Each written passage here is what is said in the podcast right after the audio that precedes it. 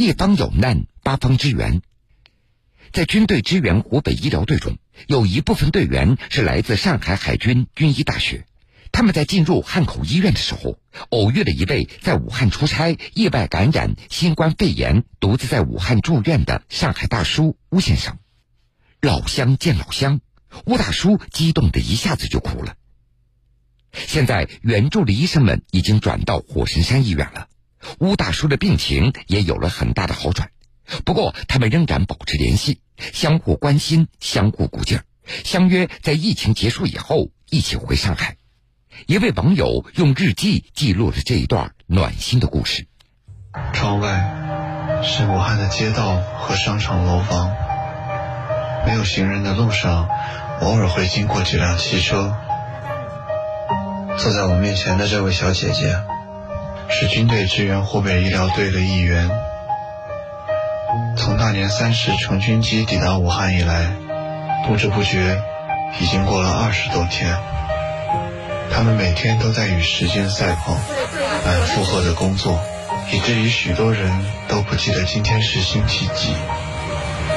对于他们来说，这一段时间很漫长，也很短暂。我就一个个走过去，正好走到那个床头的时候，那是个大叔，就是我那个他在找我，他说你过来一下，然后我就走到他的床头，然后他就问我说：“你们是不是上海来的？”啊，我说对呀，我说哎对对对，我就感觉我也很兴奋，因为我觉得突然有个人在武汉了问我是不是上海来的，我就说哦对对对，我说我们是上海来的，我说我们是上海这个海军大过来的，他当场是真的当场就哭了，啊我就是上海的了，然后他就开始讲。其实上海话我不是太清楚，但是隐约的是他后来用普通话跟我讲，他说我也是上海人，他就哭了。这时候他已经就开始哭了。他说我是上海人，他说太谢谢你了。他说他说你们是解放军过来救我们的，然后我们又是上海人。他说我家就住在黄浦区，就在你们医院旁边高架桥下面那个地方。我说你来干嘛？他说我是来出差的，家人不在身边，因为他家人都在上海。然后家人想过来看他也是看不了的。然后说着说着在那哭个不停的，哭的时候当时。因为人嘛都是这样的，就是人都是有这种情绪在的，就是你本来站在那就闷的不行，然后他在你面前哭成那个样子，你不自觉自己就哭了，然后轰不进又起雾，我都分不清我的眼泪在往那里流，然后轰不进全是雾，人家站在那。我也不知道说什么好，我们只能说一句啊，大叔你要加油啊，你一定要那个。然后他就说，对对对，我要加油。他我还想回上海。然后我们那就说，我就说，对对对，我说我们要一起回上海。等到你结束的时候，我们也结束，我们都带着你一起回上海。然后就特别激动了。其实他这个人心态真的挺好的，因为加完微信之后，我每年问他怎么样的，他都会自己说我要加油，我要挣脱努力把那个灰机给升上。然后呢，他就在那每天就坚持。那现在他比较情况好呢，就是每天他跟我汇报一下他的情况，就是他灰机脱掉了。他现在用的是普通的那种氧气管，但是他每天还是跟我们讲谢谢你们，非常感谢你们，就是在我最关键的时候，我遇到了你们，他就是这个意思。老乡见老乡，两眼泪汪汪。虽然他仅仅是在讲述，但我的脑海里已经有了画面。他应该不知道我长啥样，他因为我们都是穿着防护服的，视频他应该不认识我。配的配。我是孙青呀。我知道。哦对对，这是我们的微信啊，我差点忘记了，因为你没见过我。今天 CT 什么都蛮好的。今天已经做过 CT，感觉挺好的啦。对，今天可以大口喘气了，可以深呼吸了。那是应该很高兴的事情啊，可以大口呼吸啦。我昨天发了一个抖音啊。有一千六百就是你发的那个老年人的那个吗？就是我隔壁床位的。在郭大叔隔壁的床位，有一对双双感染新冠肺炎的老夫妻。尽管打着吊瓶，八十七岁的老爷爷却从隔壁病房过来，在身旁鼓励着老伴儿。护士喂饭，老奶奶不吃，老爷爷就一口一口的喂。眼神里满是疼爱。这场疫情中，我们见证了真爱的模样。与此同时，我们也见证了最可爱的人在危难时刻挺身而出的样子。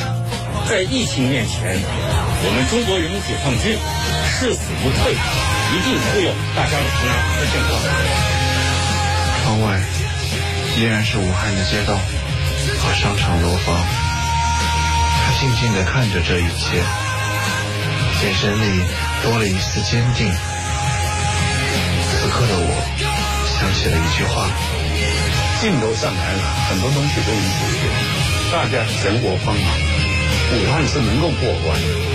因为武汉本来就是一个英雄的城市。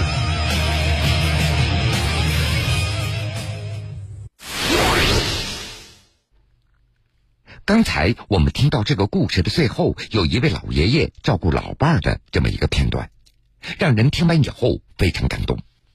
在这儿，我要告诉各位，那位上海大叔吴先生已经出院了。那么，这位老人家现在恢复的又怎么样了？二月十八号，央视记者在广东省支援湖北武汉旱情防控医疗队二队队长、中山大学附属第六医院副院长姚林的带领下，走进汉口医院去探望了他们。这是我们的医生办公室，是我们汉口医院的人员医生。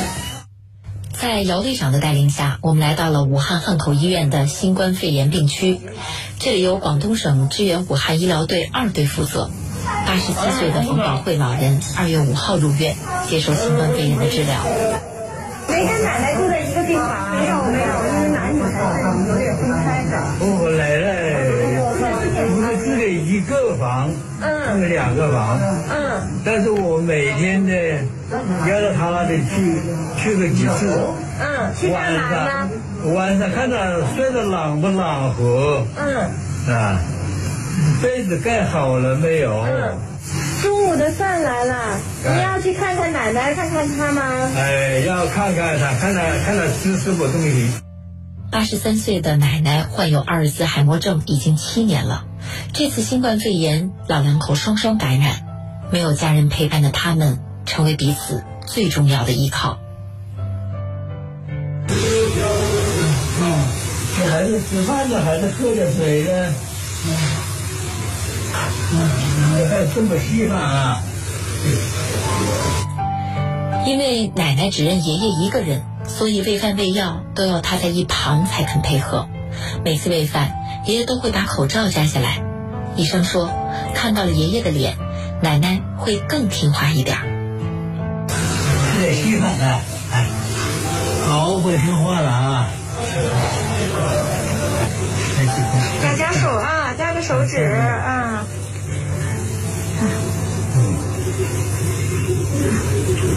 呼吸氧已经到九十九了。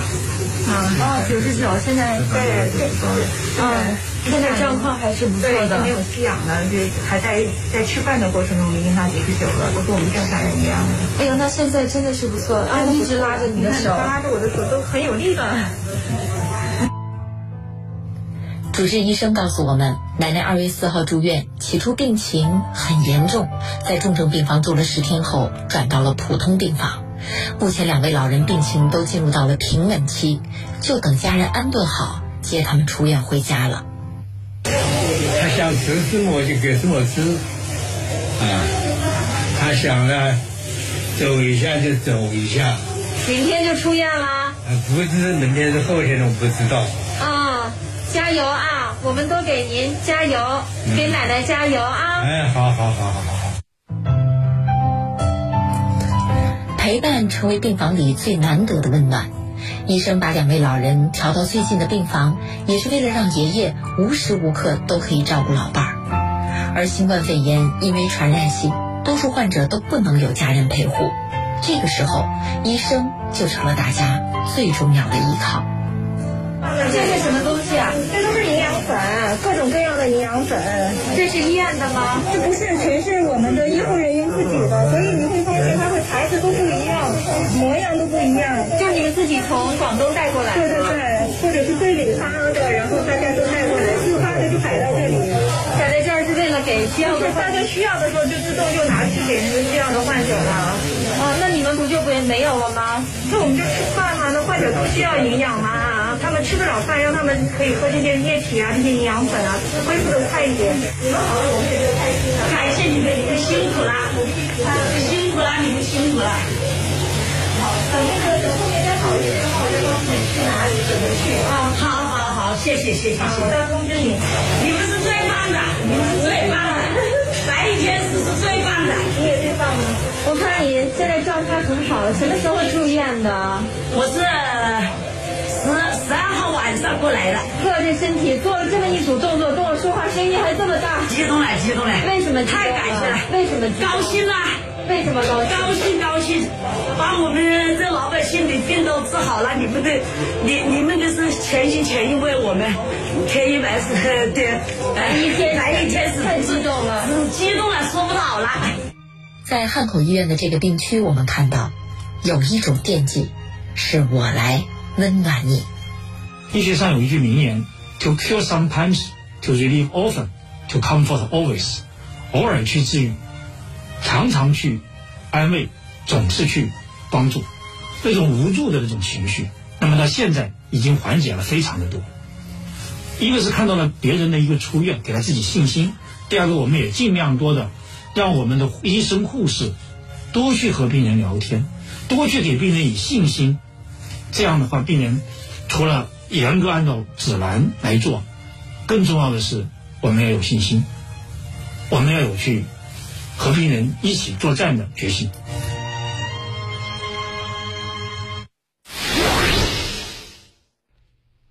战胜病魔，医生的付出那是有目共睹，而患者自身的心态也非常重要。下面，我们再来认识一位老人。八十二岁的陈义和，他曾经是武汉市金银潭医院男四病区里岁数最大的患者。二月二号，老人治愈出院了。现在十四天的居家隔离期已经结束了，陈烨和老人已经完全康复了。回忆起这一个多月的历程，老人说：“战胜病魔，良好的心态是最重要的。”谢谢你们这些天来精心照顾，忘我工作，不怕感染，日夜。守护着我们病人身边，我自己很受感动。这是大年三十儿，记者在金银潭医院第一次见到陈义和老人时的情景。当时老人还吸着氧气，聊上几句就已经喘不上气了，身体极度虚弱。老人说，那时自己刚刚闯过鬼门关，从死亡线上挣扎了过来。一度病危的他，还曾交代了后事：如果我走的话呢，那就把遗体剪下了，让让这个做科研呢，提取这个这个肺里面的细胞啊，那那进行那个化验呐，哎，这是第二个的话呢，直接直接火化，不要什么通知任何人，就你们姊妹三个知道就行了。因为老人患有高血压、冠心病等疾病，新型冠状病毒攻击肺部，随时都可能出现并发症。老人说，他始终相信医生，相信能够战胜疾病。所以我整个心态呢是比较平静的，嗯，不急躁，呃，是积极应对，配合人家，换位思考，总能从积极的方面去考虑事情，不给自己添麻烦，更不给。医生啊，护士啊，惹事儿，让人家呢也感觉到你这个这个人难伺候，所以这个心态呢还是支持了我这个这个在这最困难时候是。陈义和老人的身体恢复的很快，二月二号治愈出院，平稳的度过了十四天的隔离期。如今心态平和的老人在家里安心休养，没事时就打打太极拳，看看电视。当听说金银潭医院的院长张定宇呼吁康复病人捐出带抗体的血浆帮助其他患者时，他第一时间就报了名。我当时就说：“你还要报名？”当时他就给我给我盯回来了。我我想，我我我为什么要要求？我就说这是应当的。你你的命本来就是别人抢救过来的嘛。那你身上有了抗体，能够救别人的时候。你应该把自己的那个那一份爱心献出来，这是人之常情，这是应当反哺的嘛，是不是？应该回报的嘛，应当感恩的嘛。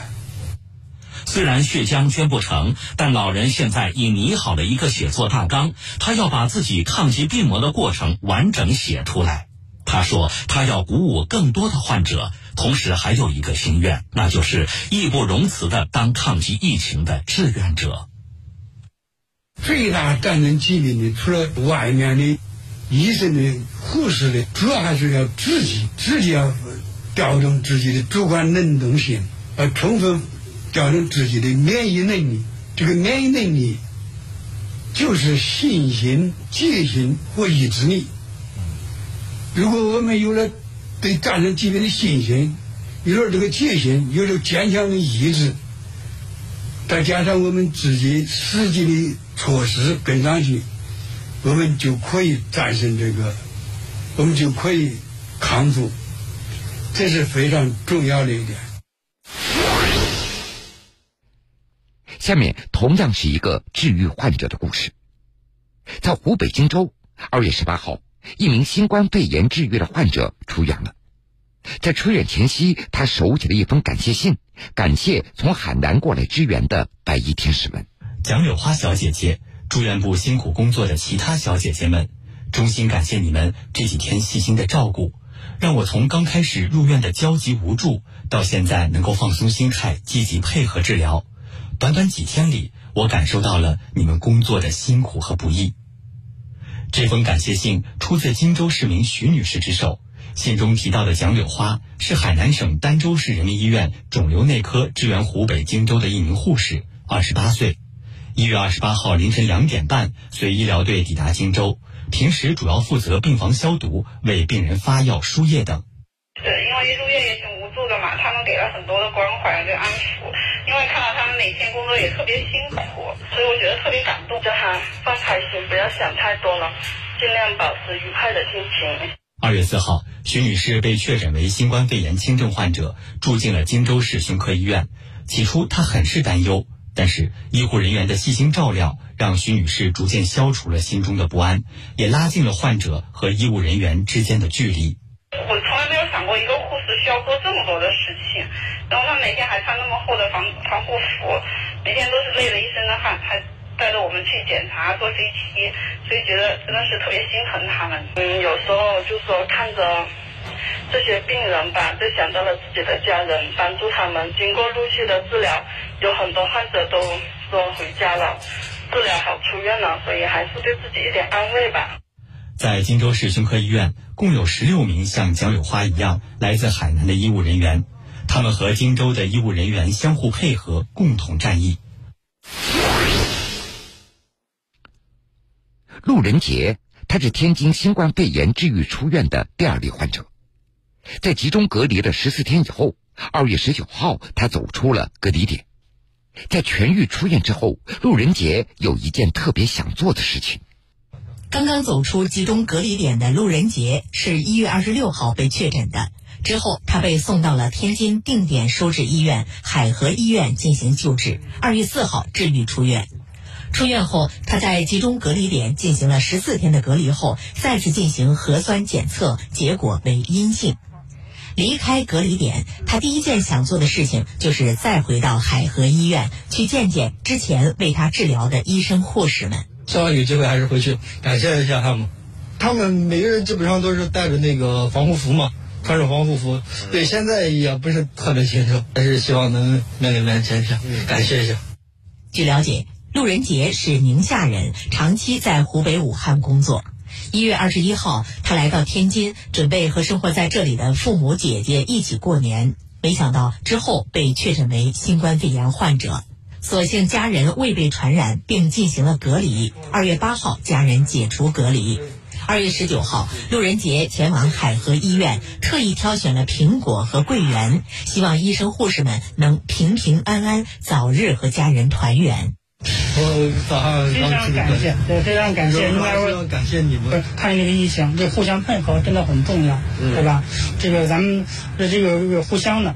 除了向医生护士们表达谢意，陆仁杰还希望咨询一下捐献血浆的流程，尽自己的一份力。在这个疫情过程中，真的是好多患者非常鼓舞和应该激励着我们更好来战胜这个疫情。当然，还还有这个各行各业的这些这个工作者，都是为疫情做了很大的努力。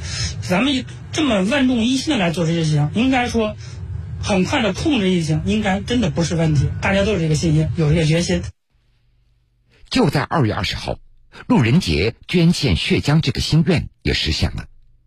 在经过又一次核酸检测等一系列程序以后，路人杰捐献了四百毫升的血浆，他也成为天津首例捐献血浆的新冠肺炎的康复者。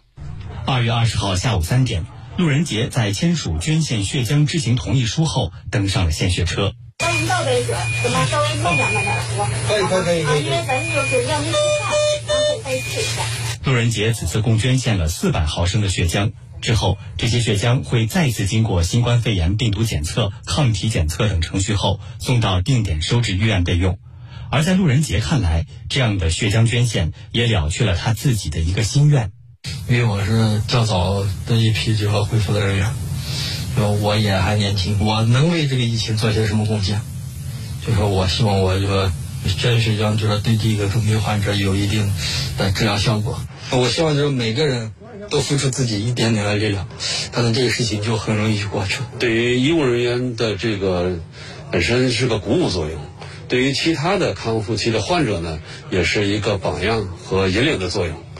应该说是整个社会对这个抗疫过程中，大家形成合力，在社会各行各业的努力下，我们更加有信心来战胜这个疫情。